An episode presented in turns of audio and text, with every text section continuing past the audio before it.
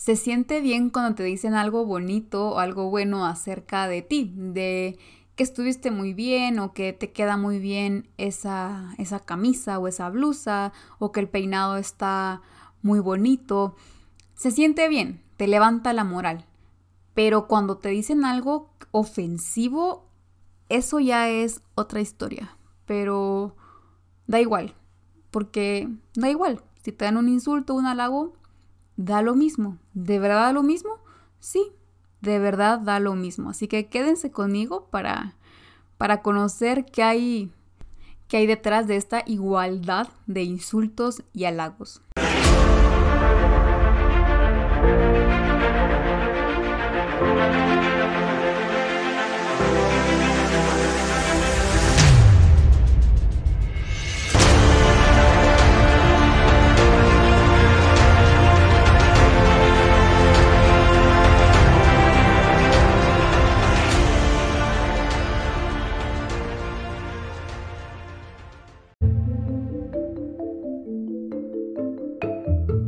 Hola gente activa, ¿cómo están? Espero que se encuentren muy bien. Les doy la bienvenida a un nuevo episodio, nuestro episodio número 63.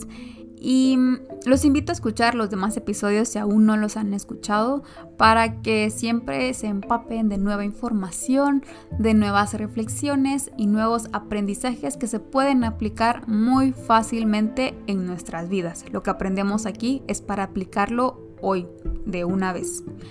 Y bueno, comencemos con la pregunta ¿qué es un snob? Pero digamos que históricamente. La verdad es que siglos atrás, investigando, las casas que no pertenecían a la nobleza se les colocaba una plaquita que decía S.nob, que en latín, significaba senza nobilitate. Nobiliatate. Senza nobiliatate y en español significa sin nobleza. Eh, es curioso, pero entonces estamos diciendo que ya este término viene de siglos pasados y se utilizaba francamente para poder diferenciar a esas personas que, que no eran de la nobleza, pero que aparentaban ser de la nobleza. Qué fuerte, ¿verdad? En estos tiempos, eh, ser un snob, eh, digamos que una un sinónimo muy fácil es ser un fanfarrón, fanfarronear. Eso es en términos coloquiales. Pensamos de hecho que nuestra forma de vestir es nuestra carta de presentación y que con eso tenemos que demostrar nuestro estilo. Pero, pero aquí es cuando empieza a jugar ese término del snob. ¿Por qué? Porque de hecho, si también nos vamos nuevamente a la a la historia de los ingleses, ellos siempre decían que para poder encontrar a un snob había que ver que tuvieran ropas caras y zapatos descuidados. ¿Y por qué? Porque entonces querían aparentar algo que realmente ellos no eran. Querían aparentar clase y elegancia cuando, cuando ni siquiera podían lustrar sus zapatos o coserlos si estaban rotos, etc. Y es que en esa época era muy importante poseer un título, un título de conde, visconde, etc. Y las personas que, las familias que no tenían un título, pero que de igual forma querían ser parte de, esa élite, pues tenían que aparentar serlo o jugar el rol de que sí lo eran para que pudieran ser aceptados al menos. Y eh, aún así seguían siendo snobs, no, no cambiaba su estatus. Eh, podemos decir que el snob se considera o se siente superior a los demás de forma intelectual y social presumiendo lo que posee. ¿Por qué? Porque el snob lo que está intentando es salir de esa, ese estatus que tiene para poder ser el estatus que él anhela tener. Y entonces, para, ¿por qué? Más bien por qué y para qué, para poder pertenecer a, a un grupo social eh, de élite o que él considera de mayor valor que en el que, en el que, en el que él se encuentra. ¿Qué estamos diciendo? Que él considera que el estatus donde él está es inferior o está por debajo. Entonces él quiere salir de esa zona. ¿Y cómo lo puede hacer? Presumiendo lo que posee, demostrando que él, él ya no pertenece ahí, básicamente.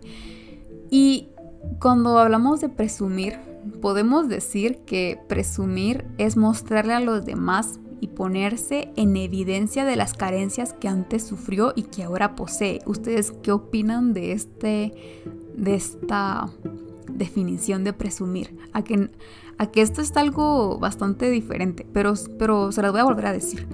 Podemos decir que presumir es mostrarle a los demás y ponerse en evidencia de las carencias que antes sufrió y que ahora ya posee. Interesante, ¿verdad? Cuando yo estaba leyendo esto de los ingleses acerca de cómo ellos eh, identificaban a un snob en base a sus zapatos descuidados, me pareció mm, muy acertado también. Aquí no quiero hablar de marcas de zapatos, de, de calidad, no. Estoy hablando del cuidado que se le da a, a los zapatos o la presentación. Y esto me recuerda cuando estábamos en el colegio y utilizábamos zapatos de uniforme, esos que eran de trabita, y siempre nos, nos decían tienen que estar bien lustrados. Ustedes todos los domingos tienen que lustrar sus zapatos. Y éramos niñas y no pensábamos como en eso, en ese cuidado. Obviamente eran nuestros papás los que estaban detrás de nosotros verificando que estuvieran limpios, ilustrados nuestros zapatos y que nuestros tenis estuvieran siempre blancos pero era fomentar esa cultura de, tener un cuidado personal. No importa la marca, no importa el tipo de zapato, lo importante es que, que esté presentable. ¿Y vamos a hablar de zapatos? No. Vamos a hablar de la. Vamos a continuar hablando de los ingleses. Ya no tanto. ¿Por qué? Porque un snob también se puede ver en las conversaciones. Son esas personas que intentan resaltar su posición social, sus adquisiciones y buscan la manera de posicionarse y de sentirse superior a los demás. En su conversación quieren dejar claro que están arriba de los demás. Entonces no importa que se esté hablando, siempre quiere girar el tema a que yo tengo más o yo soy más o yo pude más, etcétera realmente suena bien desagradable. Ya cuando ustedes están oyendo el término y todo esto que les estoy contando, dicen que qué tedioso, qué, qué feo tratar con una persona así. Y puede ser incluso que ya con esta descripción ustedes ya le hayan colocado un nombre a esa persona que dicen, sí, yo conozco a alguien así y tienen a fulanito en su mente. Bueno, sin ser tan drásticos, hay un tipo de esnovismo silencioso en estos momentos y gracias a las redes sociales, así que sí, vamos a hablar de esto. En estos tiempos se sabe de forma mucho más fácil y más rápida que es tendencia y que no. Y ahora conocemos también de forma más accesible, tenemos más acceso a la información de la opinión de las celebridades, políticos, magnates y, un rango más abajo también tenemos información a opiniones de qué piensan, cuáles son los gustos o cuáles son los productos que utilizan ciertos influencers en redes sociales. Y lo cierto es que mucho de lo que leemos en el día a día, lo que vemos en la TV, está influenciado por alguien más. Un ejemplo algo trivial pero real es por ejemplo una persona que se entera que Elon Musk, el CEO de Tesla y SpaceX, no desayuna que él solo toma café o come un omelette. Entonces esta persona, luego de una conversación que tiene con las personas, comenta, si es que yo no desayuno porque yo solo tomo café o de vez en cuando unos huevos revueltos o un omelette.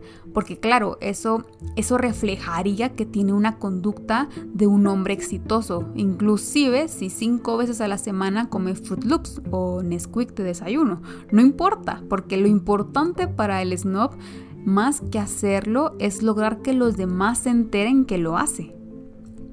Otro ejemplo trivial es esta joven que ve a, su cantante favorito comer helado de yogurt y de toppings le ha colocado granola y gomitas. Ah, entonces a ella le parece, se le apetece más bien un helado y, y va al mismo, al mismo lugar, a la misma marca. Y se coloca también los mismos toppings, granola y ositos de gomita. Y aunque a ella no mucho le convence este, esta mezcla de, de toppings, la pone, la, la, la, hace porque es lo que, lo que hace su cantante favorito. Pero no queda ahí, lo sube a redes sociales para que los demás vean que ella también tiene gustos cool. Ella está in, en la tendencia. Otro ejemplo, un feligres que aparenta más santidad de la que está viviendo y que orienta siempre todas sus conversaciones en demostrar que él es más santo que los demás, que los demás son pecadores y que él siempre está a un nivel más arriba de, del cielo. Él tiene más la mano en el cielo que, que en la tierra. También, también sucede. Esto sucede en todos lados. Realmente no podemos decir que no pasa en las iglesias, que no pasa en la política, que no pasa en la farándula. El snob siempre se va a encontrar en cualquier ámbito. Y si se dan cuenta, todo comenzó con algo también trivial, pero en ese momento supongo que era muy importante, que era aclarar quiénes no eran de la nobleza y colocó en esa plaquita que tenían fuera de su casa. Pero esto ha trascendido y esto ha llegado muy lejos. ¿Y cuál es el problema? El problema es querer aparentar algo que no es. Recibir la aprobación de los demás o garantizarse una posición eh, de personas cool. Entonces, para eso tengo que demostrarles algo que, aunque yo no soy, necesito, necesito mostrárselos a los demás. Y eso genera un autoengaño, creyendo que uno sí es esa persona cuando realmente no lo es. Y no veamos esto como como algo tan grave en el sentido de que es un pecado mortal y todo aquel que sea un snob hay que ignorarlo y hacerle la ley del hielo, etc. Porque es muy probable que todos hayamos hecho alguna actitud o alguna situación de eso. No podemos marcarnos de santos porque seríamos también un snob tipo el, el feligres del ejemplo anterior en nuestra juventud, más que todo en adolescencia, cuando estás intentando encajar, cuando buscas qué quieres ser, es muy probable que esto se dé más en esas edades. El problema es cuando la madurez nunca te alcanza o nunca los alcanza y continúan con este juego del snobismo. ¿Cuál es la solución? Bueno, nadie necesita ser un snob. Nadie. No tienes que demostrar nada a nadie. Así de simple. Tan fácil tan fácil. Vivir auténticamente y no significa vivir descuidado o despreocupado, de que no te importa tu aspecto, eh, tu, higiene, eh, no te importa lo que dices, no. Hablamos de vivir en discernimiento con dominio propio y gratitud, no de vivir en ignorancia. Entonces, ¿qué es lo importante? Discernimiento, dominio propio y actitud. Perdón, gratitud. Discernimiento para poder separar de toda la información que nos bombardean eh, qué es una interpretación de otra persona y qué es un hecho. Y en base a los hechos, yo generar mis propias interpretaciones en base a mis propios valores y mis propios principios y no influenciándome de las opiniones de los demás. Si los demás me están dando la información ya masticada, no la acepto. Yo busco la comida para yo procesarla a mi manera. De la mano también necesitamos el dominio propio para tener humildad, para no dejarse llevar por los impulsos del capitalismo de querer demostrar que también eres parte de ese círculo. No hay nada que demostrar, nada que probar. Incluso cuando pareciera que todos te están presionando para demostrarlo, no hay necesidad de probar nada. Eh, algo tan sencillo, que, esto de verdad, que no se da solo en la juventud, se, da, se está dando en todas las edades, todas las generaciones. Si el que dice que no, no sabe, pero sí, se está dando en todas las generaciones. Las historias de Instagram, publicar y compartir todo lo que se está haciendo en el día o, o bueno, eh, fui a este restaurante y pedí este corte de carne, entonces le tomo la fotografía. Hoy fui de shopping y le tomo las fotos a las bolsas o, o, si soy un poco más discreto, entonces una fotografía de mí diciendo qué cansado eh, y la ubicación. Este tipo de cosas eh, puede ser que sean simplemente genuinas o que detrás de ellos se encuentra un esnovismo de intentar aparentar o demostrar algo que no eres. Y eso también es importante también todos tomar en cuenta. No podemos creer que la vida real de las personas está en Instagram. Porque nadie va a subir sus preocupaciones, sus penas. Eh, nadie va a subir, hoy quería ir a comer a este restaurante y no tenía dinero, entonces no pude. Y comí una sopa ramen y fin. No, no, la gente no sube eso. Las personas suben cuando pueden, cuando pueden ir a ese restaurante, cuando pueden ir de shopping, cuando pueden ir de viaje.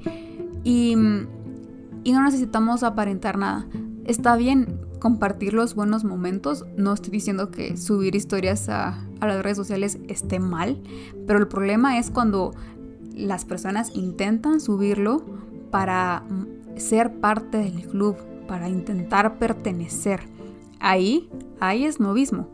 Y por último necesitamos gratitud. Si valoras y agradeces lo que tienes, no hay necesidad de aparentar otra cosa. No hablamos de conformismo, mucho ojo, sino de agradecer lo que hoy tienes.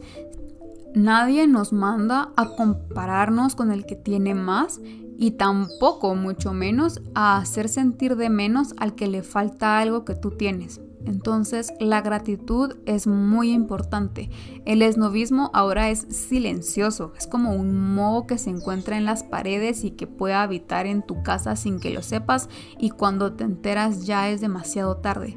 Entonces es importante hacer esa reflexión, esa introspección para asegurarnos que no estamos cometiendo ninguna actitud o ninguna acción similar al esnovismo, porque puede ser que ahí esté habitando en secreto y tenemos que sacarlo de raíz. Así que esto es una reflexión y también es un conocimiento que tenemos que, que, utilizar. El conocimiento es poder y una vez ustedes escucharon este podcast, tienen una gran responsabilidad de no cometer estos errores para romper ese círculo, ese ciclo que realmente se está viendo muy fuerte en estos tiempos de redes sociales. Y no solo en redes sociales, como ya vimos, en ámbitos de la iglesia, de política, de farándula, un montón. Así que ustedes que tienen esta información, tienen poder en sus manos. No se olviden de eso. Y bueno, gracias gente activa por quedarse hasta el final. Yo me despido, les deseo una semana excelente, llena de bendiciones, llena de discernimiento, de dominio propio y de gratitud. Yo me despido y los espero en el próximo lunes de podcast.